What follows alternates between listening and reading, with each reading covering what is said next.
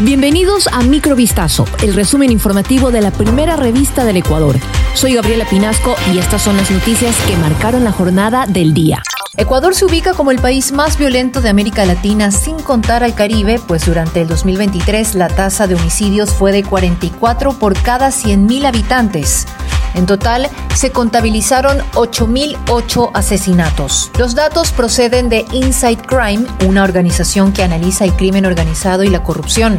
La entidad explica que el año pasado se evidenció un aumento de la producción de cocaína en la región y altos precios de la droga en Europa y otros mercados internacionales. Ecuador, en particular, registró el año más violento de su historia con 8.008 homicidios totales. La espiral de violencia criminal elevó el número de 25,5 homicidios per cápita en 2022 a 44,5 en 2023 un aumento del 74,5%. Esta cifra es superior a la de Haití, uno de los países más pobres del mundo que contabilizó una tasa de 40,9 homicidios por cada 100.000 habitantes.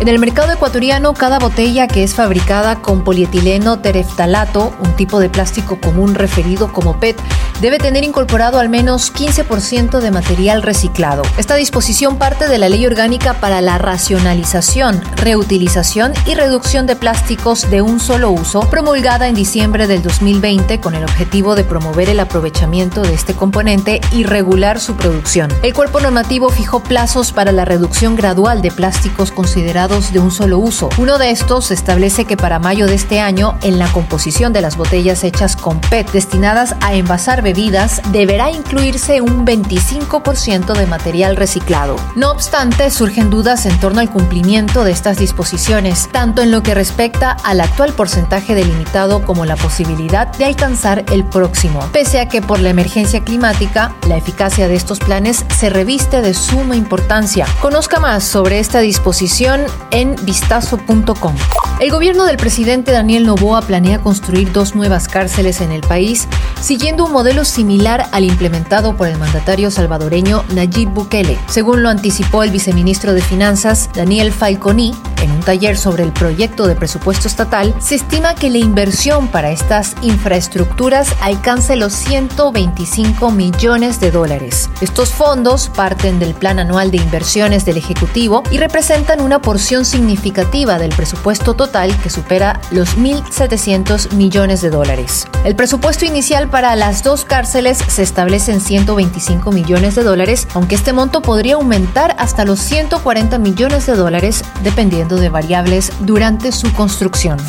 La avenida Simón Bolívar en Quito vuelve a ser escenario de un fatal accidente. Una buceta y un tráiler chocaron la mañana de este jueves 22 de febrero del 2024 en el sector El Troje. Un menor de edad falleció y hay varios heridos. Ocurrió a tempranas horas de la mañana cuando una furgoneta trasladaba a trabajadores de una empresa desde Machachi. Aparentemente la buceta habría colisionado contra el camión que estaba estacionado en la acera por un desperfecto. Los trabajadores que iban en la furgoneta quedaron heridos en los alrededores de la vía. Unos fueron trasladados a casas de salud y otros recibieron atención en el mismo sitio. Hay al menos siete heridos y un menor de edad falleció tras el fatal siniestro de tránsito. El niño sería hijo del conductor de la buceta.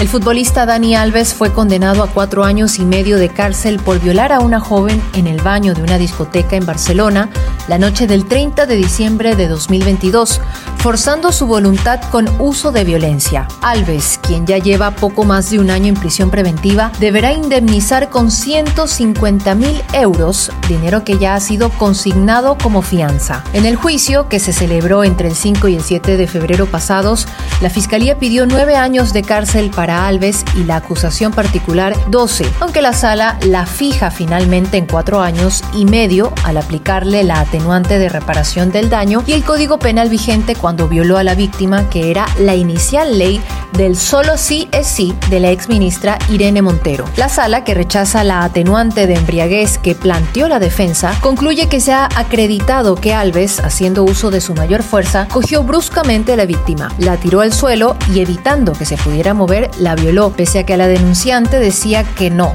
que se quería ir. Esto fue Microvistazo, el resumen informativo de la primera revista del Ecuador. Volvemos mañana con más. Sigan pendientes a vistazo.com y a nuestras redes sociales.